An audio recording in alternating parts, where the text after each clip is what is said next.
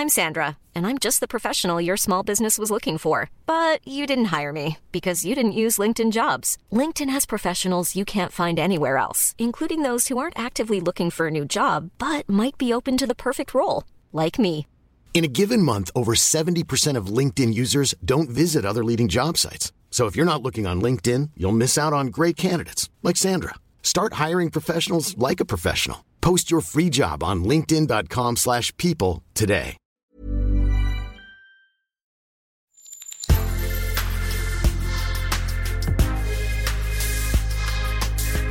Mais avant l'épisode, j'aimerais vous rappeler que notre premier sponsor, c'est vous. Pour faire thune, vous savez qu'on a besoin de thunes. Ça prend du temps, du travail de montage, de journalisme. Je vous épargne le fichier Excel des coûts. Mais à vous qui kiffez thunes, pour assurer notre indépendance financière et pour que ça continue, eh bien il n'y a qu'un moyen, la cagnotte Tipeee. Sur Insta, via le lien en bio, ou sur Google en tapant Thune Podcast Tipeee avec 3 E, T-I-P-E-E-E. Vous êtes déjà nombreuses, nombreux, mais on espère que vous le serez encore plus. Pour que Thune continue, je compte sur vous.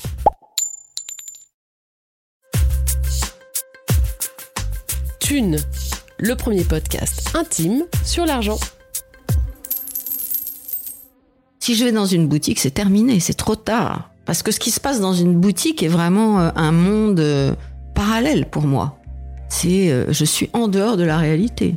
Donc, si je suis en dehors de la réalité, euh, je suis en dehors de la réalité euh, de l'argent.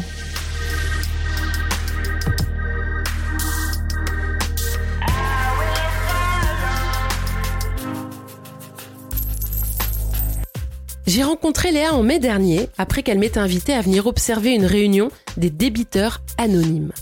Alors je vais être franche, si je connaissais les alcooliques et les toxicomanes anonymes, je n'avais jamais entendu parler des DA. C'est exactement le même principe, à savoir des gens qui se regroupent et s'entraident pour essayer de réguler leur comportement. Là, c'est avec la thune. À cette réunion, j'ai découvert un monde où l'argent est source de tous les maux. Un monde peuplé de gens divers, riches, pauvres, entrepreneurs, chômeurs, artistes et j'en passe, réunis pour une seule raison. Essayer de se libérer d'un rapport toxique au. L'épine dans le pied de Léa, c'est la dépense, ou plutôt les dépenses, car elle claque comme elle respire, beaucoup et depuis très longtemps. C'est la copine flambeuse et toujours bien sapée, la parisienne à la mode, de la tête aux pieds.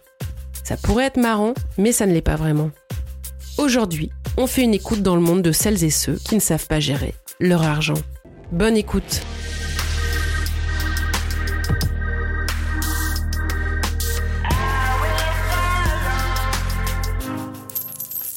Bonjour Léa, Bonjour. merci d'avoir accepté de témoigner au podcast Thune. Alors Léa, tu as 62 ans. Léa, tu as 62 ans. Tu vis à Paris Tu travailles Je, non, enfin oui, je travaille, mais euh, j'ai pris ma retraite et en même temps j'ai une activité parallèle pour compléter euh, la retraite parce que évidemment vu que je suis quand même quelqu'un d'assez dépensier, euh, la retraite même si elle existe parce que j'ai eu euh, un métier euh, voilà qui était plutôt euh, bien rémunérateur, néanmoins euh, ça ne suffit pas. Donc je travaille en plus de ma retraite. Alors oui, justement, par rapport au travail, je préfère l'annoncer tout de suite. Tu ne nous diras pas ce que tu faisais dans la vie, puisque tu préfères rester anonyme par rapport à ça, de la même façon que ton prénom n'est pas ton vrai prénom, mais effectivement, tu es quelqu'un qui a plutôt très bien gagné ta vie. Absolument. Et puis, le problème ou la question n'est pas euh, le milieu dans lequel j'ai gagné ma vie, ou en tout cas le métier concrètement dans lequel j'ai travaillé. La question est plutôt euh, qu'est-ce que j'ai fait de cet argent? Ça te dérange pas, toi, de parler d'argent, Léa? Pas du tout. Ah non, non, pas du tout. Moi, je suis très, euh, d'ailleurs, euh, très prolixe là-dessus. Oui, oui, je, je- c'est un, un de mes sujets de conversation euh, favoris. Voilà, j'écris là-dessus aussi parce que j'ai envie d'y voir clair dans mon comportement. Enfin, c'est un sujet dans ma vie, l'argent. Alors, avant d'aller plus loin, on va parler un petit peu de toi, de ton parcours. Euh, où est-ce que tu as grandi et que faisaient tes parents? Alors j'ai grandi dans un milieu euh, plutôt, on va dire, euh, artiste, à une époque où, euh, voilà, euh, posséder une maison, euh, être dans, amasser des choses, etc., était pas du tout l'état d'esprit de mes parents, qui étaient plutôt 68 arts. Donc j'ai été élevée très confortablement avec des parents qui n'avaient pas beaucoup la notion de euh, mettre de côté, et, qui était plutôt euh, cigale que fourmi, avec plutôt des beaux voyages, des beaux vêtements, euh, une vie confortable, des huissiers parfois, des engueulades entre mes parents parce qu'il n'y avait pas assez d'argent qui rentrait, les, ma mère qui planquait les, les paquets qu'elle achetait, enfin les, les, fringues qu'elle achetait, qu'elle qu'elle planquait sous le lit pour que son mari et mon père en l'occurrence ne les voient pas. Enfin très tôt l'argent a été euh, présent euh, dans mon existence et euh, j'ai très tôt aimé dire, je vais dire un truc que j'aime pas trop dire, mais consommer quoi, acheter des trucs, acheter.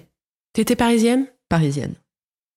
Très tôt, t'as senti que t'aimais Ben, claquer. J'aimais les fringues, j'aimais qu'on me dise que j'étais bien habillée, j'aimais les vacances, j'aimais le, un peu les trucs luxueux. Euh, Je peux pas dire que j'aimais l'argent. D'ailleurs, je ne peux pas dire que j'aime l'argent. C'est pas l'argent que j'aime. Pour moi, l'argent n'a pas de valeur. C'est bien le problème. C'est que, euh, voilà, si, si j'arrivais à donner une valeur aux choses et à ce que je gagne, euh, j'en serais sans doute pas là où j'en suis. Donc, euh, c'était pas l'argent qui me m'intéressait. C'était euh, ce que l'argent me permettait d'avoir et la jolie robe que la copine à l'é- à l'école n'avait pas. euh, À 16 ans, d'avoir une moto, alors qu'une gonzesse à 16 ans, à l'époque, même pas en rêve, elle pouvait avoir une moto et moi j'arrivais au lycée avec une moto. Enfin voilà, c'était euh, très, très superficiel, on va dire. Mais donc, tu venais quand même d'un milieu plutôt nanti, quoi. Ah oui, plutôt. Ouais. Mais enfin, très dépensier, on va dire. Très dépensier. Voilà. Donc, c'est une affaire de famille. oui, et des parents qui, qui n'ont pas mis d'argent de côté pour leurs enfants. Donc, une idée de l'argent, euh, on va dire assez frivole. euh, T'as envie de claquer, t'as envie de te faire plaisir. Bon, bah, pour une adolescente qui a de l'argent, finalement, ça fait sens. Est-ce que tu te disais plus tard, je serai riche? Euh, plutôt. En tout cas, riche, non, mais j'aurais une vie hyper confortable. Je me voyais avec un mari dans une super belle maison. Je me souviens avec un duplex. Enfin voilà, je m'imaginais euh, hyper, une vie hyper confortable. Mais encore une fois, c'était pas l'argent, quoi. C'était sans doute la représentation euh, de de cette vie, euh, comme comme si la vie était forcément meilleure si elle était, si elle se déroulait dans des conditions comme ça. Donc oui, je projetais ça. Est-ce que tu faisais un lien entre le fait de travailler et de gagner ta vie J'ai toujours eu euh, un métier ou des métiers qui m'ont, euh, où je me suis toujours trouvée très chanceuse de les faire. Ça m'intéressait, ça m'amusait. C'était comme si euh, presque, mais c'est dingue, on me paye pour bosser, pour faire ce truc si sympa. Donc, je ne reliais pas la charge de travail à l'argent. Alors, en, en tout cas au début, après un peu plus, parce que voilà. Mais, mais, mais souvent, je me suis dit, euh, en fait, c'est génial de gagner de l'argent pour ce que je fais. Pendant combien de temps t'as bossé dans cette euh, dans cet état d'esprit?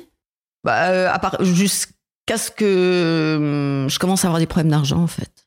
Enfin, tu vois, où vraiment, là, je me suis dit, bon, il faut que je gagne de l'argent.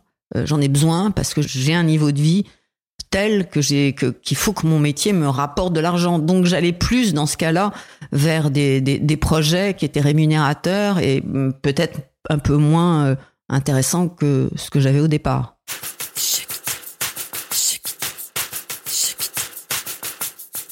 Tu vas me raconter un peu comme ça ta vie à la trentaine? C'est quoi? Où est-ce que tu vis? Combien tu gagnes? Combien tu dépenses? Alors, euh, je gagne très bien ma vie. Je suis en CDI dans une grosse boîte et, et, et vraiment, je, je, je gagne bien ma vie. Je suis encore célibataire, donc je vis dans un petit appart, pas très luxe. C'est ça le problème, c'est que moi, je dépensais beaucoup pour euh, des vêtements, des crèmes de beauté, des restaurants, des trucs, mais pas tellement pour, euh, j'allais dire, mon intérieur, ma maison en tout cas. Le propos n'était pas celui-là. Puis bon, moi, j'ai eu des problèmes.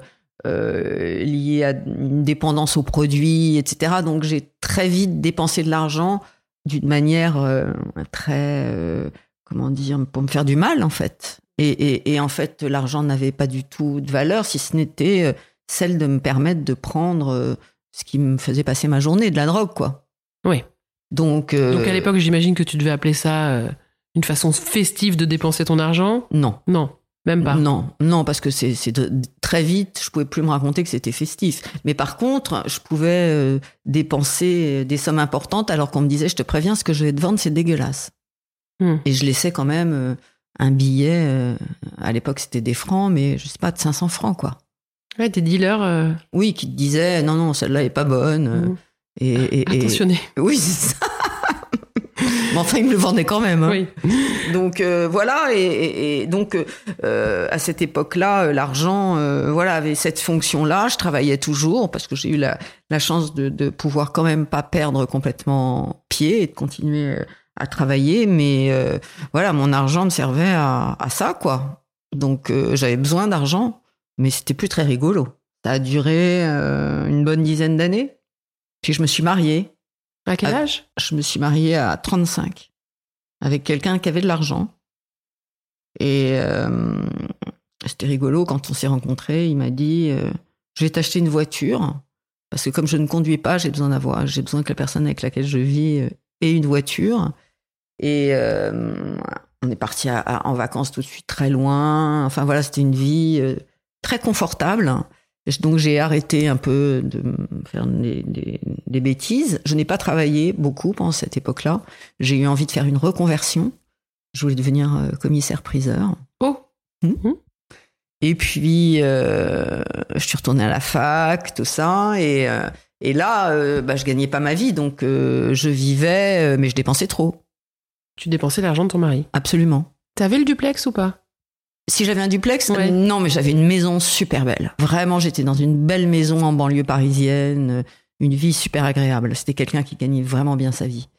Donc euh, voilà, j'ai- dépensé son argent, on faisait des très très beaux voyages. euh, et puis euh, il y a un moment, bah, je, me- voilà, je me suis dit, j'ai un métier quoi, le métier que je faisais avant. Et commissaire-priseur, c'est bien beau, mais c'est pas demain matin que j'aurai ma ma, comment on dit, une, une charge. C'est pas demain matin que j'aurai ma charge de commissaire-priseur. Donc, j'ai- recommencé à travailler. Et euh, je me suis séparée de, de mon mari. Et je suis rentrée dans une boîte euh, euh, très florissante où j'ai travaillé pendant dix ans avec un, salaire euh, très élevé. De combien? Bah, à l'époque, je gagnais euh, net. euh, J'avais donc, oui, 30 38 ans. Je, je gagnais euh, 4005, 5000. Hmm. C'était quand même euh, Euros. euros. Mhm. Donc, euh, voilà, c'était quand même assez euh, confortable. Puis surtout, euh, suffisamment, euh, comment dire, rassurant pour les organismes de crédit. Ce qui fait que j'ai pris euh, une multitude de, de, de crédits revolving. Ah, on va y venir parce que toi, ton sujet, quand même, hein, euh, ton sujet principal, ce qui t'amène ici, euh, c'est que t'es une claqueuse. Ah bah oui, Et tu dépenses de l'argent principalement dans les fringues. beaucoup. Ouais. Beaucoup. Et puis dans les accessoires, et puis dans les cosmétiques, Voilà, Voilà. dans le paraître. dans le Soyons paraître. clairs. Voilà. Dans le paraître. Donc ce sujet-là euh, était un petit peu étouffé pendant toute Voilà. période euh, plus ou moins cocaïnomane, hein, c'est voilà, ça? Ouais. Euh, Mais il est- c'était quand même là. Oui, Ouais. mais Bon. moins. Moins. Bah forcément, on peut pas tout faire. Voilà. Tu t'en sors à ce mari riche. euh, voilà, je finis par m'en sortir, etc.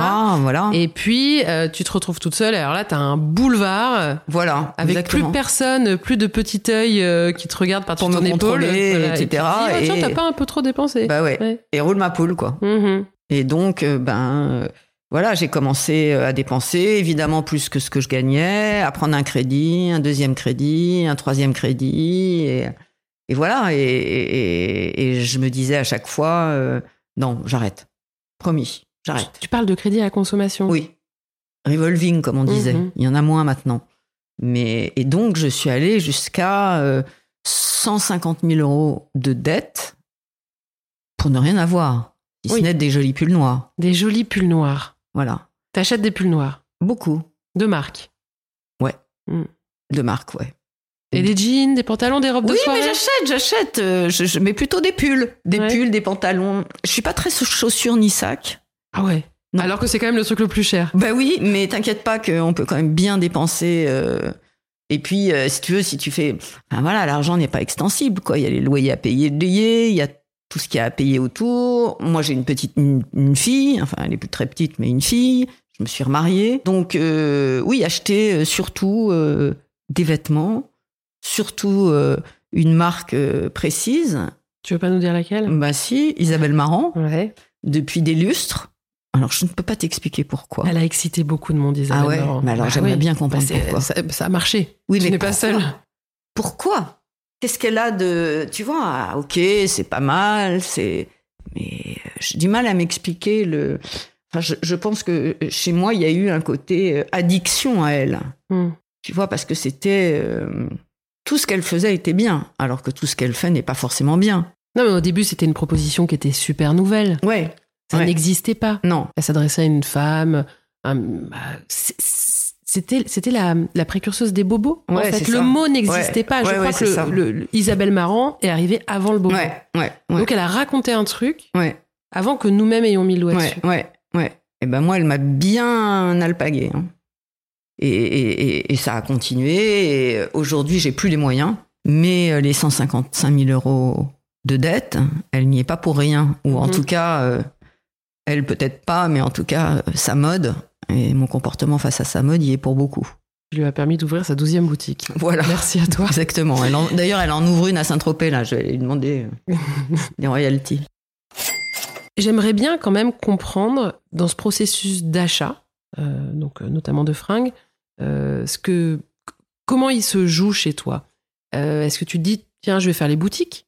Est-ce qu'il y a une espèce de montée en puissance, d'excitation? Est-ce qu'il y a des regrets une fois que tu as acheté? Enfin, qu'est-ce qui se passe quand on a des achats comme ça compulsifs? En fait, euh, euh, d'abord, euh, le truc important, c'est que ma mère est comme ça, enfin était comme ça. Elle est toujours vivante, mais elle, heureusement, ça finit par lui passer à l'âge qu'elle a. Mais elle était comme ça. Donc j'ai vraiment vu ma mère fonctionner comme ça. Je sais pas, tout d'un coup, l'envie me prend. Si je vais dans une boutique, c'est terminé, c'est trop tard. Parce que ce qui se passe dans une boutique est vraiment un monde parallèle pour moi. C'est, euh, je suis en dehors de la réalité. Donc, si je suis en dehors de la réalité, euh, je suis en dehors de la réalité euh, de l'argent. Je suis plus riche, plus à l'aise, etc., que je ne le suis dans, dans ma vie. J'aime le regard des vendeuses quand j'essaye un truc. Et je suis totalement dupe de, de, de ce regard. C'est un peu, je suis un peu la, la princesse, quoi. Et on me regarde et ça me va bien. J'ai une silhouette qui est plutôt mince, donc euh, voilà, je, je, je porte plutôt bien Isabelle Marant. Et parfois, il y a les, les clientes aussi qui me disent ouais, ça vous va bien et tout. Bon, bah voilà, hein, moi Ah je, je demande, euh, voilà, hein, je suis suffisamment, euh, je vais pas dire bête, mais enfin. La cliente qui te dit que ça te va bien, c'est la meilleure vendeuse. Elle est, elle est fatale. Donc c'est un monde parallèle dans lequel ce, qu'il se passe pour moi n'est pas la réalité. Je suis toute puissante aussi. Si tu veux, le problème c'est que du coup, euh, ça, ça, c'est- comme l'argent n'est pas extensible, ça fait qu'il y a des choses que je n'achète pas et qui sont utiles. C'est forcément au détriment de choses moins rigolotes, mais néanmoins importantes. Comme Donc, euh, je ne sais pas, comme bien meubler ton appartement, comme partir en vacances, comme aller chez le dentiste, comme euh, voilà. Eh ben, quand je claquais euh, trop d'argent, ces choses-là, euh, elles passaient derrière Mm, mm. parce que euh, le moment passé dans la boutique était comme une drogue sans doute. Et avec une redescente? Tu fais le parallèle avec la drogue oui, donc, oui, mais pas tant que ça. Tant que ouais, je revendais beaucoup. mhm. Euh, mais pour te dire, c'était, je pense que c'est vraiment le moment où j'achète dans cette boutique parce que je me souviens d'une fois où moi je circulais beaucoup euh, en deux roues et euh, j'avais dû acheter un ou deux trucs hein, qui étaient dans mon sac et j'en perds un sur la route. Mais j'en avais rien à foutre. Ouais, Alors que je venais de l'acheter. t'es reparti. Je ne Ouais, l'ai ouais. même pas cherché. Ouais, Tu vois, je me suis dit, oh merde, chier et tout, c'était joli. Mais point. ouais. Donc, c'est même pas ce que j'achète. C'est autre chose Mm. qui se joue dans cette boutique, quoi. C'est maudit pour moi. C'est maudit pour toi. Et euh, Il faut pas que je rentre. ouais, faut pas rentrer. Non. ouais. Et ça, ne pas rentrer, c'est. Bah, c'est c'est difficile. Alors, j'apprends parce que je grandis quand même Mm. et que je me raisonne. Mais euh, j'y rentre encore trop souvent. Des dépenses hyper conséquentes en, en vêtements, etc. euh, mais qui peuvent aller jusqu'à combien pour une pièce, juste pour comprendre. Non, mais c'est pas une pièce, c'est l'accumulation. C'est bien ça le problème. Ouais. Si tu veux, si, si, si, si j'achetais un truc euh, à 1000 euros, je veux dire, l'argent est quand même pas. Alors, je me suis beaucoup endettée, mais moi, j'achète beaucoup de choses. Mm. J'achète un pull à 200, et puis un, un pantalon à 300, et puis euh, euh, et puis un bijou que je trouve une petite bague à, à 80, et puis et puis ça va vite, hein. Ouais, ça. Donc, euh, tu vois, j'ai quand même pas 200 000 euros à dépenser tous les mois. Donc, euh, puis il y a quand même un loyer, donc j'ai un tout petit peu quand même Mm. de raison. Ouais. Puis bon, je suis aujourd'hui dans un programme de rétablissement qui fait que j'essaye de mettre de la raison dans mon comportement totalement taré. Donc je dépensais, si tu veux, je me suis retrouvée euh, euh, à gagner euh, 7000 euros par mois et à être obligée d'emprunter de l'argent à mon mari. Les gens autour de toi étaient au courant de ça? Oh, je me planquais un peu, hein. Ouais, Je me planquais auprès de ma famille surtout. ouais, Euh, non, je me planquais. Puis je déteste aller faire des courses avec les gens. J'aime bien être toute seule. ouais. Ah oui, c'est mon truc. mon Ouais. truc à moi. Et tes amis, non? Non, elles le savent, mais je ne fais pas de courses avec mes amis, jamais. Mm. Les restos, trucs comme ça, t'étais la personne qui avait tendance à inviter tout le Non, monde pas du ou tout. Moi, c'est que pour moi. euh, ouais, c'est vrai. Non, je n'invite pas. Je Ouais. paye ma part, Ouais. mais je ne suis pas. euh, quand j'ai eu ma fille, hein, j'ai pas, je me suis pas mis à dépenser pour elle. Alors justement, t'as une fille. Ouais. Voilà, ça n'a rien changé, ça. On peut imaginer que ça aurait un petit peu ralenti euh, Non. les fringues de bébé, tout ça. Oui, un petit peu, mais non, Non. non, non. Comment, t'as- comment tu fais à ce moment-là? Ça coûte cher un enfant quand même. J'étais, je, je me suis remariée. Ah bah oui. tu te remaries. Bah, voilà. Voilà. Et, et les maris sont partants pour que tu dépenses Non, non, non, non. Ça, alors là, c'est, ça, ça a été un gros souci avec mon dernier mari, mari, duquel je suis séparée, et l'argent n'y est pas pour rien dans cette séparation. Ouais, ouais. parce que euh, alors euh, c'était quelqu'un qui c'est quelqu'un qui gagnait plutôt moins bien sa vie que moi mais qui euh, était extrêmement euh, lui euh, fourmi Mm. mais euh, intelligemment hein. il s'est acheté des trucs dans Paris euh, des studios pour pouvoir les louer Et, enfin voilà il sait mettre de l'argent de côté et, et ça le rendait dingue parce que lui était très insécure avec l'argent et moi, je l'ins- je l'insécurisais, puisque Ouais. j'arrivais tout d'un coup. Il ne savait pas que j'avais 150 000 euros de dette. Mais à un moment, j'ai bien été obligée de lui dire.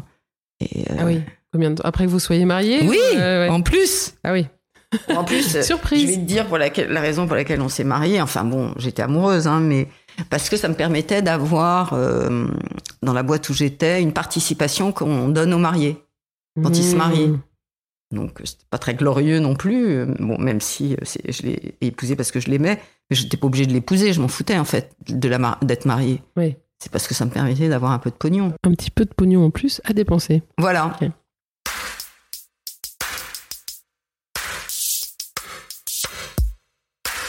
Et euh, donc vous vous séparez, donc là tu te retrouves, bah, du coup mère célibataire, hein, avec Ouais. un, un enfant. Non, vit, euh, ma fille qui est, qui est quand même un peu grande, lui il a un grand appartement, moi je vis dans un petit appartement. Du coup, euh, ma fille est restée avec lui, mais bon, elle- voilà, ça, ça, ça se passe bien comme ça. Euh, là, elle est, elle est pas à Paris, elle fait ses études, donc euh, voilà. Et donc je suis célibataire, mais c'est lui euh, qui assure euh, beaucoup euh, du côté de ma fille. J'imagine que ça ne te donne pas non plus le droit de relâcher au niveau boulot. Bah non, j'ai été obligée d'accepter des choses que j'avais pas tellement envie de faire, et c'est une espèce de course. Mm. Parce qu'une fois que j'ai eu euh, toutes ces dettes, il a bien fallu que je rembourse. C'est-à-dire, les gens, ils m'ont pas fait cadeau de tout, de, de- les crédits revolving, les crédits à la consommation, c'est pas des bienfaiteurs, hein. Donc, il a fallu que je rembourse. Et je me suis retrouvée avec 1300 euros à rembourser tous les mois, ce qui est quand même euh, conséquent. Pendant Donc- combien de temps? 8 ans. Ah ouais, quand même. Ouais. Ah, c'est un gros fil à la patte. ça. Ouais, ouais. Donc, j'ai beaucoup travaillé pour payer ça. Ouais. Mais ça m'a pas calmé. Ouais, ça t'a pas calmé. Et quitter Paris, t'y as pensé? Non, En tout cas. Pas du tout. Ouais. Puis bon, moi, j'avais, je fais un, un- un métier qui se faisait beaucoup à Paris. Mhm. Donc, c'était compliqué quand même. Parce que c'est vrai, l'appel à la consommation, euh, Ouais, toutes les... ouais. pour un peu que t'habites pas trop loin. Ouais, mais alors je suis allée, j'ai été dans des villes. Là, je voulais aller m'installer euh, dans une ville dans euh, un peu plus bas que la Bretagne. Putain, tu vas le croire, je tombe sur la boutique Isabelle Marant. Enfin, pas Isabelle Marant, mais un, un- un concept store qui vend d'Isabelle Marant. Ouais. Putain, elle est partout. Elle est partout. Elle est partout. Alors peut-être que si tu vas euh, En Auvergne. en Auvergne, dans la Creuse, euh, Ouais, voilà, faut que je m'isole. À Rodez. Euh, voilà, c'est ça.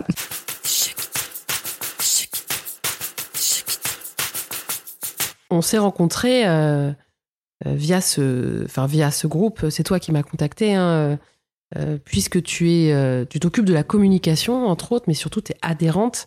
Enfin, tu es membre, on dit membre quand il s'agit d'un groupe, de ce groupe qui s'appelle les débiteurs anonymes.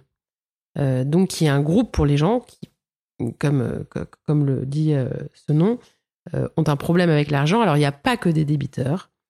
il y a aussi ce qu'on appelle des sous-gagnants. Enfin, il y a plusieurs types de profils. Moi, j'ai assisté à une de ces réunions. J'ai trouvé ça fascinant.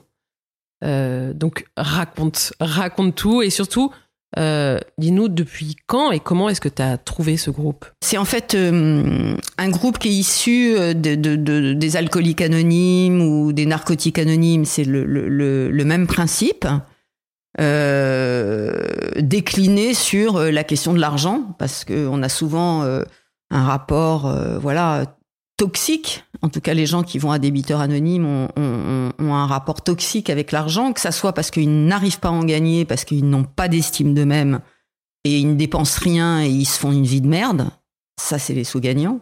Soit ceux qui sont euh, plutôt compulsifs et qui, euh, du coup, se mettent dans des situations qui euh, sont extrêmement empêcheuses de vivre. Parce que dans les deux cas, c'est quelque chose qui t'empêche de bien vivre. Tu me parlais aussi de encore une fois, ce sous-groupe qui s'appelle les CEDA, donc c'est-à-dire les chefs d'entreprise débiteurs anonymes. Bah oui, parce qu'on ne sait pas gérer sa propre comptabilité, mais on ne sait pas forcément non plus gérer celle de son entreprise. Donc on ne paye pas ses, les, les, échéances quand il le faut, on dépense trop d'argent. On confond chiffre d'affaires et bénéfices. Absolument, on mélange euh, son, le, le, son compte privé et le compte de sa boîte, euh, on achète pour soi alors que c'est pour sa boîte, enfin bon, voilà, et on se retrouve dans des situations euh, compliquées. Puis surtout, on prospère pas, quoi. Donc il y a un tas d'outils euh, CEDA, donc chef d'entreprise débiteur anonyme, où qui sont proches par certains aspects de, de ceux de DA. Et on, a une, voilà, une panoplie d'outils pour devenir des euh, chefs d'entreprise adultes aussi, responsables de leur entreprise et de ceux qui le font travailler. Et euh, voilà, pour prospérer, mais de manière et donc, euh, c'est une fraternité euh, de gens qui ont euh, des problèmes d'argent et qui se retrouvent pour euh, échanger sur ces problèmes et surtout pour euh, euh, utiliser des outils qui, qui, ont été inventés par ceux qui ont créé cette, cette, association, ce, ce, groupe, et qui sont des outils qui apprennent à faire ses comptes, à voir où l'argent va. C'est assez pragmatique quand même, même si c'est un programme spirituel, parce que justement, euh, on essaye de, de, de, de, donner à l'argent euh, euh, un, aspect plus spirituel, que c'est l'argent sert à ce que les choses circulent dans le monde, à ce qu'il y ait des échanges, à ce que ça soit rémunérateur d'un métier qui t'apporte. Enfin voilà d'essayer de mettre de la spiritualité dans quelque chose qui que ça soit autre chose qu'une addition et une soustraction et puis, euh, euh, on s'entraide, c'est-à-dire qu'il y a des gens qui sont là depuis plus longtemps et qui ont réussi euh, bah, à payer toutes leurs dettes, à devenir propriétaires, à avoir vraiment un rapport très bon et sain avec l'argent et qui, du coup, aident ceux qui arrivent. Donc, c'est quelque chose vraiment de... c'est qui mieux que quelqu'un qui a des problème avec, avec l'argent pour euh, aider quelqu'un d'autre euh, à, à, à, avancer sur ce même problème. Alors oui, ce qui est marrant, c'est que comme dans les alcooliques anonymes ou euh, les narcotiques anonymes, euh, voilà, il y a effectivement cette, cette entité supérieure qui peut être voilà, soit une énergie, soit une sorte de dieu, soit la force du groupe, Exactement, voilà. Mais on, on appelle ça la puissance la supérieure. Puissance supérieure. Voilà, on s'en remet à cette puissance supérieure. En fait, c'est si tu veux le, le principe, c'est moi toute seule, je sais pas faire avec l'argent. Mm. Je sais pas faire avec la drogue, je sais pas faire avec l'argent. Je suis impuissante. C'est-à-dire que euh, si je suis seule face à mon argent, je le dépense de généralement d'une mauvaise manière et je me mets dans une situation qui euh, a des conséquences sur ma vie. Donc ça, c'est ce que je fais moi quand je suis seule avec une somme d'argent. En revanche, quand j'accepte de demander de l'aide aux autres, de me servir de l'expérience des autres, de m'en remettre aux autres, pour, euh, au départ même pour des choses simples, pour, euh, tu vois, euh, signer un contrat pour un boulot, pour aller m'acheter quelque chose. Je passe un coup de téléphone à quelqu'un qui me connaît et je lui dis est-ce que à ton avis c'est c'est c'est clean de faire ça? Est-ce que et il me remet dans la raison si j'en suis à mon troisième pull d'Isabelle Marant du mois et que j'appelle cette personne en lui disant oh là là j'ai tellement envie de celui-là il est tellement pas pareil et tout bah elle va me remettre dans la raison. Elle va me redire, mais rappelle-toi où tu, où tu en es, rappelle-toi ce que ça veut dire en termes d'addition de ce que tu dépenses. Rappelle-toi ce que tu vas ne pas pouvoir faire si tu mets cet argent dans ce, dans ce pull-là. Donc c'est, donc là, le groupe t'aide, si tu veux, à, à changer tes comportements. Et puis, euh, comme tu es impuissante, eh ben, euh, tu t'en remets à quelque chose de, de, de, de, plus grand que toi pour euh, acquérir ou essayer d'obtenir la raison par rapport à, à, à, à l'argent. Parce que moi, je le sais bien ce qu'il est bon de faire et de pas faire au, fond de moi. Il y a cette partie à l'intérieur de moi qui est une partie saine. Et c'est cette partie-là que je dois faire grandir au détriment de cette partie qui, comme quand je me droguais ou quand je dépensais trop, est là pour me vouloir, entre guillemets, du mal. Donc, si tu veux, c'est cette énergie-là que je vais puiser dans le groupe et à l'intérieur de moi-même. C'est cette spiritualité-là, cette force de vie. Parce qu'en fait, ce que je veux, c'est bien vivre. Mais j'en ai un à foutre des pulls noirs, en fait. Je préfère partir à la campagne. Tu vois, je préfère avoir une jolie maison. Je préfère euh, partir en vacances avec ma fille. Bon, bah ça, je peux pas tout faire.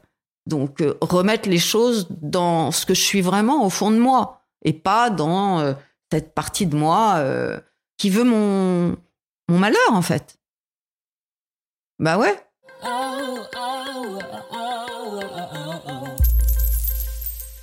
Quand tu dis je passe un coup de fil, c'est-à-dire qu'en dehors des réunion, il y a ce maillage euh, qui existe de membres. Euh, c'est comme plein de petits coachs un peu partout? Voilà. On, alors on, a un parrain ou une marraine qui est quelqu'un qui nous connaît particulièrement. Et qui est déjà sorti du processus. Ouais, pas sorti parce qu'on n'en sort pas. Quand on a des problèmes avec l'argent, on en a toute sa vie. Donc il faut être vigilant toute sa vie. Donc c'est quelqu'un qui continue à venir en réunion et qui continue à transmettre son rétablissement, c'est-à-dire la manière dont elle a réussi, dont elle réussit au quotidien à rester euh, parce que moi, quand je fais mes comptes et que je suis réglo, putain, je me sens hyper bien. Je suis comme alignée, mhm. j'ai les pieds sur terre, donc je peux avoir la tête un peu dans les nuages. Tu vois, je suis euh, droite, quoi. Mhm. Alors que quand je suis dans, un comportement de, de, de, ma tête, elle est éparpillée. Et donc, euh, tu as un, parrain ou une marraine hein, qui connaît particulièrement ta situation et qui que tu peux appeler, ou d'autres, hein, mais euh, peut-être elle en priorité parce qu'elle te connaît particulièrement bien, et puis tu lui partages, euh, tu lui dis voilà, j'ai envie de ça. Alors l'idée, c'est pas forcément qu'elle te dise non, parce que c'est pas une maîtresse d'école ni une maman, mais qu'elle te remette dans ta réalité. Et puis on fait un travail sur nous à travers cette, euh, cette euh, fraternité, un travail qu'on appelle d'étape, où, euh, si tu veux, on apprend à reconnaître des étapes qui s'écrivent et qui se partagent justement généralement à sa marraine ou à son parrain, et qui sont, comment dire, des étapes qui te permettent de comprendre ton comportement et de regarder en face ce que c'est que ton comportement avec l'argent. Et aussi de te rendre compte du mal que tu as pu faire aux autres. Parce que moi, j'ai fait beaucoup de mal dans mon comportement avec l'argent. J'ai fait du mal à mon mari quand je lui piquais de l'argent. J'ai fait du mal à ma fille quand je n'arrivais pas à lui offrir ce qu'il était légitime que je lui offre, je me suis fait du mal. Donc, euh, je regarde ça aussi. Et euh, et il y a une étape qui parle d'amende honorable. Alors, c'est pas cateau, hein, mais c'est juste aller reconnaître devant les autres euh, bah, sa part de responsabilité dans cette histoire. D'accord, c'est on peut voir ça comme une maladie. Je ne suis pas responsable de cette maladie, mais je suis responsable de ce que je fais de mon rétablissement. Et donc, je suis responsable de qui je deviens. Et euh, la meilleure des amendes honorables que je peux faire à ma fille, c'est de changer. C'est de lui montrer qu'aujourd'hui, euh, voilà, je suis plus celle-là. Elle l'attend, ça, ta fille? Oh, je pense, oui. Elle est pas comme toi? Non. Alors, c'est dingue, ma fille, elle est l'inverse. Elle, elle est. T'es contente? Euh, Ah, bah ouais. Mais je pense qu'elle a pris du côté de son père. Il est pas du tout comme moi. Alors elle est paradine, son père est tout sauf radin, c'est quelqu'un de très généreux, mais il fait gaffe, quoi. Grâce à Dieu, elle n'a pas pris de moi. Mais euh, donc voilà, c'est un chemin de rétablissement. C'est un chemin euh, où on se regarde faire, où on se fait aider des autres, où on en aide d'autres, parce que moi j'aide aussi d'autres gens qui euh, arrivent dans ce programme. alors on a ce qu'on appelle des réunions de décompression. Tu as un petit carnet que tu as tout le temps avec toi et tu notes tout ce que tu dépenses. Mais de la baguette, du timbre-poste, jusqu'à euh, la voiture, les vacances, tu notes tout jour après jour ce qui rentre et ce qui sort. Et à partir de ça, au bout de trois mois, tu fais une espèce de, de moyenne de tout ça. Et euh, tu demandes à deux personnes du programme en qui tu as confiance, si possible un, un, homme et une femme, parce que c'est bien d'avoir deux visions. Et euh, avec eux, donc si tu veux, cette addition et ce petit carnet se permettent, te permettent de voir comment tu fonctionnes. Parce que la, la, la, la, la colonne fringue, bah, tu, tu, peux te dire à la fin du mois, putain, il y a 2000 euros. Mm. Et j'en gagne quoi Trois? Donc c'est un acte d'humilité, parce que c'est pas la meilleure partie de toi-même que tu montres, en tout cas au début, aux autres. Et avec eux, tu fais ce qu'on appelle un plan de dépenses qui, est, euh, qui correspond à qui tu es. C'est-à-dire que c'est pas euh, un budget, qui est un sale mot, mais un plan de dépenses, ça correspond à qui tu es. C'est-à-dire que moi, par exemple, euh, il est hors de question que, euh, par exemple, je dis ça au hasard, mais que je mette pas 100 euros dans le coiffeur. Par mois. Voilà, par exemple. Et ben ça, il le respecte. Mais ça veut dire que si je prends, je mets 100 euros dans le coiffeur, bah j'en mettrai un peu moins, euh, bah, justement dans les dans les vêtements. Enfin, tu vois, pour que les choses, voilà, soient équilibrées. Mais ce plan de dépenses correspond à ta personnalité et il évolue au fil de ta vie parce que tu évolues dans dans, dans dans, ta manière de de profiter de la vie. Donc c'est une espèce de de, te regardes en face, quoi parce que la dépendance, qu'elle soit financière, enfin l'attitude euh, euh, de dépendance à l'égard de l'argent ou de la drogue, elle est euh, entourée d'un espèce de flou qui s'appelle le déni. Donc tu es tout le temps là à relativiser, à dire oh mais non mais je vais me démerder, il y a ça qui va tomber. C'est la maladie du flou. Et là tu apprends à voir, à mettre de la clarté. Alors c'est pas toujours facile, pas toujours très reluisant mais euh, c'est comme ça qu'on arrive à vivre. C'est votre devise d'ailleurs. Ouais. Le flou, oui. La clarté remplacera le flou. Ouais. C'est mettre des, des, des, lunettes. Voilà, exactement. Euh, et, et en fait, pour faire quelque chose de simple, hein, c'est bah faire ses comptes, quoi. Exactement. C'est noter ce qu'on dépense et ce qu'on ce qu'on rentre comme argent. Parce que on parlait de la sous-gagnance, il y a aussi. Alors, ça n'a pas été mon problème, parce que moi, j'arrive à rentrer de l'argent en général. Moi, le problème, c'est que je le garde pas. Mais il y a des gens qui euh, n'arrivent pas à, avoir des, boulots qui correspondent à qui ils sont et à la valeur de, leur travail. C'est une autre euh, version euh, de la maladie, du dysfonctionnement avec l'argent. Moi, je peux être sous-gagnante. C'est-à-dire que si je dépense tout mon pognon dans les fringues, mais que je vais pas chez le docteur, c'est un comportement de sous-gagnance. Parce que je me fais du mal, quoi. Je ne me respecte pas. Mais c'est vrai qu'il y a des profils de compulsifs, comme moi, et des profils de gens qui retiennent l'argent. Mais alors, c'est pas pour autant des radins. Non, c'est qu'ils ont peur, quoi. Ils ont, c'est, pas, ils arrivent pas, quoi. Ils arrivent pas à s'acheter un truc pour eux. Donc c'est pas, tu vois, c'est pas de la radinerie. C'est qu'ils sont dans une peur de ne pas avoir, une peur, une insécurité euh, dingue, quoi, qui les empêche de vivre. Moi, je suis dans un, dans le pays de oui oui, enfin comment on pourrait dire, je suis dans tu es du côté de l'optimisme. Tu oui, dis que l'argent va rentrer. Ça, c'est sûr. Tu es dans le désir aussi, d'une certaine oui, façon. Mais j'ai des trucs dingues. J'ai pu me dire, euh, tu vois, pour dire la folie du truc, avoir un loyer à payer et me dire, je vais attendre le 20 du mois parce que le propriétaire, il va peut-être mourir. Ah oui. Oui, tu arrives vraiment à te convaincre. Euh. Alors, voilà, je te le dis, euh, voilà, et je suis pas complètement taré, mais si je suis vraiment honnête, une pensée comme celle-là peut me traverser et me dire, oh, j'attends, on va voir, j'attends. Et euh, donc moi, je suis euh, euh, en dehors de la réalité. Et cette personne-là, elle est dans la peur absolue. Le sous-gagnant. De, ne plus avoir, oui, le sous-gagnant, de, de, ne pas avoir assez. Et puis, en général, mais de mon côté aussi, mais c'est une grande sous-estime de soi-même parce qu'elle se fait pas payer euh, au prix où elle devrait être payée, parce qu'elle a des jobs qui sont en dessous de ses compétences. Sa vie est petite. Mais alors, le, le, le sous-gagnant, quand même aussi un rapport au travail là-dedans. Oui, absolument. Alors que dans le compulsif, il n'y a pas de rapport au travail. Bah, euh, en tout cas, euh, pas toujours. Pas forcément. Non, c'est pas le même problème. C'est pas le même symptôme. Le rapport est dysfonctionnel avec l'argent, avec le travail, etc. Mais il ne s'exprime pas de la même manière. Et dans les groupes, euh, donc ces réunions de parole, c'est quoi les proportions entre compulsif et sous-gagnant?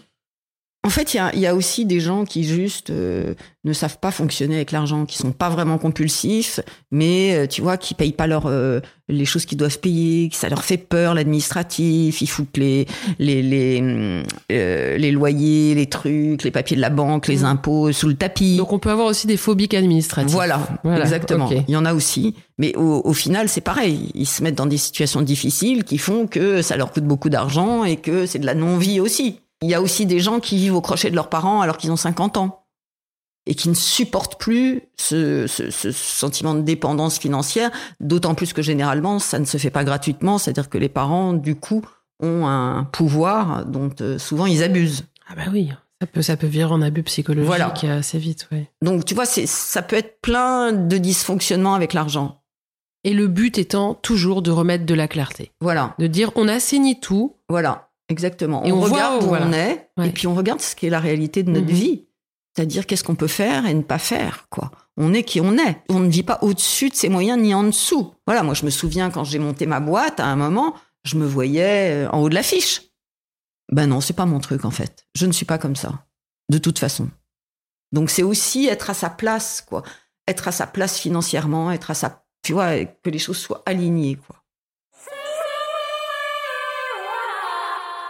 C'est vraiment une fraternité. C'est-à-dire qu'il y a plein de réunions partout, euh, dans plein d'endroits dans le monde, de ces réunions. Il y en a aussi par Zoom. Et euh, quand tu arrives dans une réunion comme ça, même si tu connais pas les gens, d'abord, il y a quand même un peu un rituel, on, lit les mêmes textes, etc. à chaque fois, mais tu as l'impression de te retrouver avec des gens qui te connaissent. Donc, tu as une grande confiance. Moi, je peux tout dire. Tu vois, j'ai pas peur d'être jugé, puisqu'ils sont, même si ça s'exprime pas de la même manière, ils sont tous comme moi. Donc euh, c'est extrêmement euh, parce que un des, des, un des gros soucis c'est la solitude quand on est dans des situations comme ça parce qu'on a honte. Donc on tu vois on a plutôt tendance à se refermer. Et là pour la première fois on se rend compte qu'on n'est pas seul sur terre à vivre comme ça. Donc c'est super euh, aidant.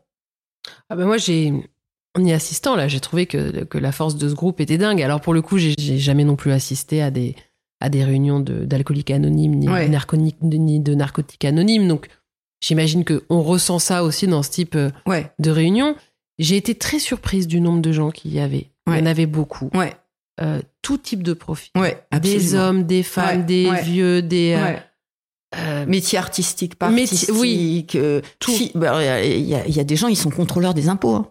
Il y a des comptables aussi, qui sont bons comptables, mais pas pour eux. Mais pas pour eux. Ouais. Et c'est ça qui est vachement bien, c'est que ce qui nous réunit, c'est pas notre position sociale. Non, il y avait des gens qui avaient l'air d'avoir du succès. Mais ouais, ouais, ouais. Hein Et c'est pas, le propos, on s'en fout du métier. Tu vois, on s'en fout. Ce qui nous réunit, c'est notre désir de fonctionner ensemble de manière, euh, euh, comment dire, saine, bonne, euh, avec l'argent.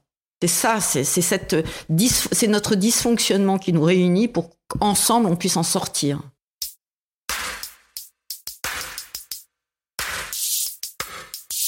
Est-ce qu'il y a des traits communs à, toutes ces personnes que tu as pu observer? Dans l'enfance, dans la construction? Ouais, il y a des abus, beaucoup. Il y a beaucoup de, sous-estime de parents qui se sont pas forcément occupés de leurs enfants. Oui, je te dis d'abus ou divers et variés. Enfin voilà, des, des traumatismes, comme dans les histoires de toxicomanie. Hein.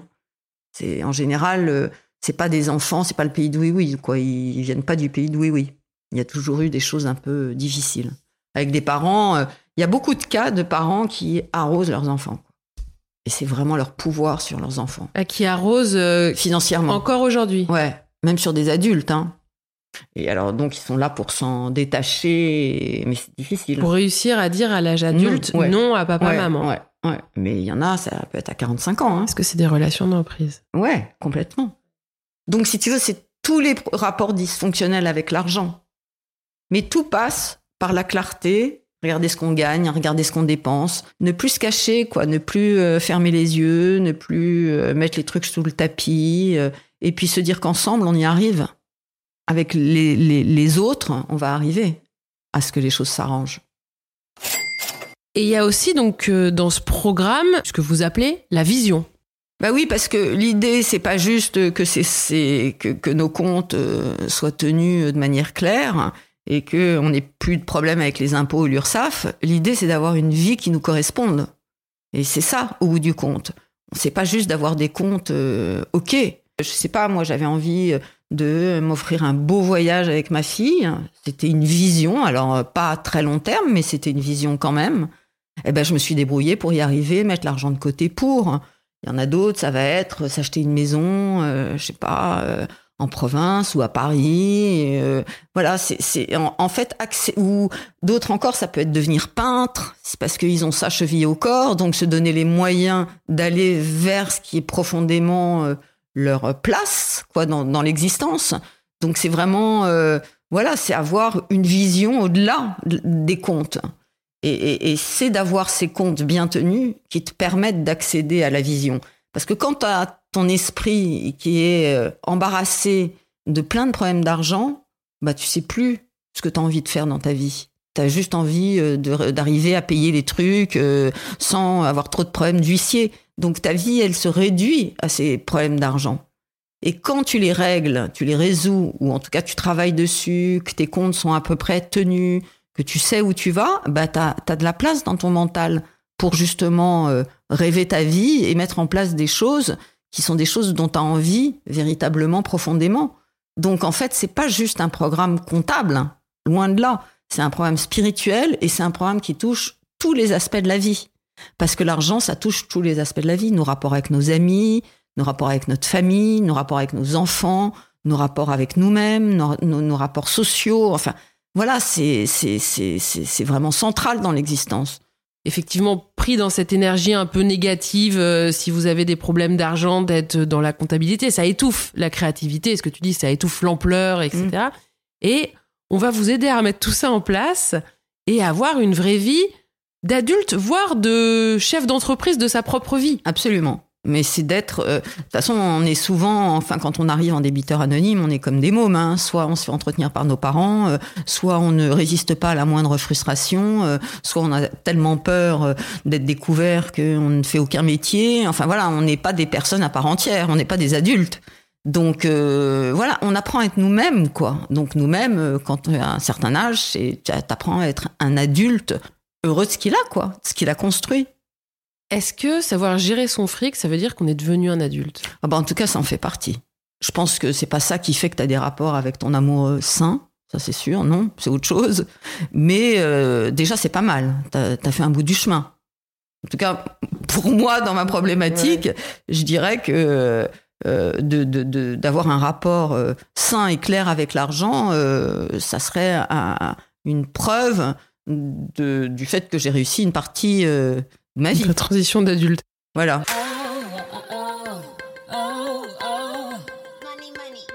Alors toi, ça fait combien de temps que tu y es? Oh non, je veux pas le dire.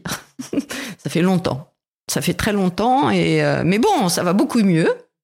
Je fais mes comptes, j'ai un petit carnet où je note ce que ce que ce que ce que je dépense. Je reste encore à avoir euh, comment dire à, à, cultiver parfois le flou moi, mon problème, c'est que quand j'ai de l'argent, euh, je ne le garde pas. Bon, je, vois un psy aussi, et puis euh, surtout, j'apprends avec les autres euh, à leur parler, à pas laisser ma tête travailler toute seule, à appeler quand j'ai envie d'acheter. Donc voilà, les choses se sont stabilisées, et puis surtout, je sais où j'en suis, même si j'en suis pas là où je voudrais en être. Néanmoins, je sais où j'en suis. Et puis j'ai remboursé énormément de dettes. Donc si tu veux, ça c'est quand même satisfaisant. Bon, avais-je vraiment le choix? Non. Mais néanmoins, euh, mon travail m'a permis de vivre et de rembourser des sommes importantes. Vraiment, le, truc de départ, c'est capituler face, à, face au fait qu'on ne peut pas gérer seul. Quoi. Et qu'on a besoin de l'autre pour pouvoir fonctionner. Donc euh, voilà, c'est ça que j'essaye d'appliquer. Et ça va mieux. Mais c'est pas encore... Euh, je pas encore acheté ma maison. Non. C'est quoi ton but justement là, demain? Déjà, de fonctionner de manière saine avec l'argent. C'est-à-dire de plus avoir de peur, de plus avoir d'angoisse par rapport à ça, de me rendre compte que je suis capable d'emmener ma fille en vacances sans que ça pose un problème. J'ai le sentiment parfois que cette image de Léa et ses petits pulls me colle à la peau. C'est le cas de le dire. Ça amuse les gens? Ouais. Et puis moi j'en parle, tu vois, de manière parfois un peu euh, provocatrice? Ouais, ludique, rigolote, machin, mais c'est pas drôle. Non. Et tu vois, mon truc, c'est d'essayer que cette, euh, cette enveloppe me quitte, quoi. C'est vraiment le cas, quoi. Tu vois, que je m'en débarrasse. pas de l'argent, mais de l'enveloppe.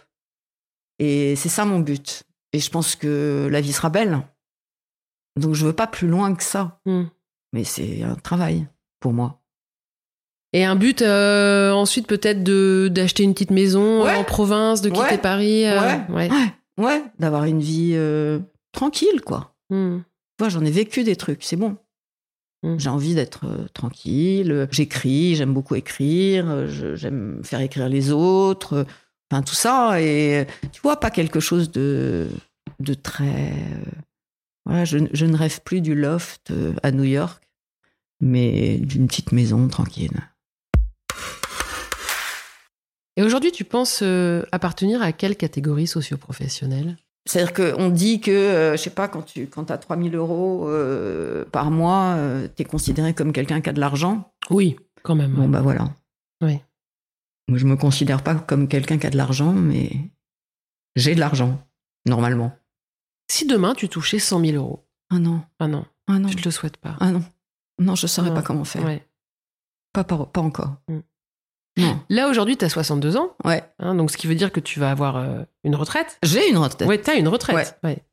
Et je travaille un peu en plus pour, me, pour compléter la retraite, mais j'ai une retraite et je trouve ça magnifique de se dire que jusqu'à ma mort, j'aurai un peu d'argent. Alors tu vas avoir combien de retraites? Enfin, tu as combien de retraites? J'ai euh, autour de 2005, 2004. Donc 2004, ça veut dire que tu peux te louer un petit appartement et vivre. euh, Ouais, enfin à Paris Décemment. euh, Pas à moyennement, Paris, ouais. mais euh, et puis j'ai surtout je veux compléter ces 2004 qui euh, quand même voilà, il y a des gens qui n'ont pas ça, hein, donc euh, mais disons qu'à Paris c'est pas beaucoup.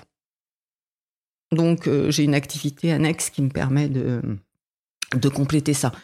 En fait, l'idée et on, je l'ai vu avec en faisant des réunions de décompression, il faudrait que à ces 2004 je rajoute 1300 euros.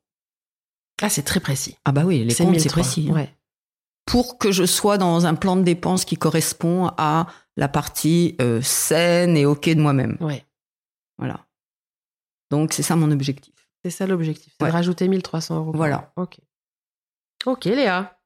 Bah merci. Bah, mer- et puis merci surtout, euh, surtout merci à Débiteur Anonyme. Et merci à Débiteur Anonyme, Ouais, absolument. surtout, surtout. Ouais. parce que je pense que ça peut voilà c'est pas facile en ce moment et je pense que ça peut vraiment euh, aider des gens c'est euh, comment on dit un truc de salut public?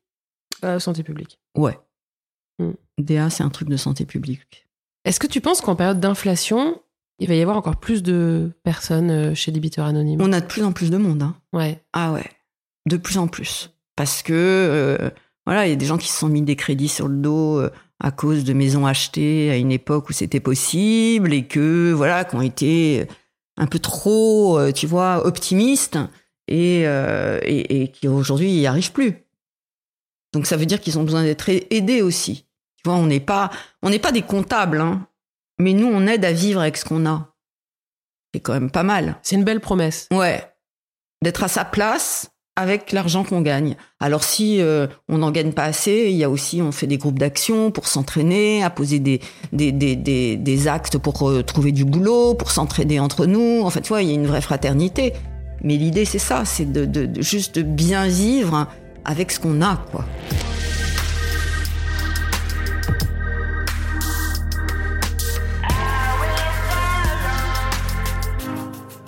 C'était un épisode de Thune, un podcast de Laurence Velli et Anna Borel. Cet épisode a été réalisé par Laurence Velli et monté par Bastien Bironneau. Si vous aimez Thune, vous pouvez nous soutenir. Le plus simple, c'est des étoiles et des commentaires. Déjà, ça nous fait plaisir et en plus, ça booste l'algorithme. Pour nous contacter, vous pouvez passer par notre compte Instagram ou bien nous envoyer un mail à thunepodcast@gmail.com. Nous avons aussi lancé une cagnotte Tipeee parce que donner un peu de thune à thune, ça fait sens et que ça nous aide à continuer. Elle se trouve dans la bio de notre compte Instagram. Merci et à très bientôt.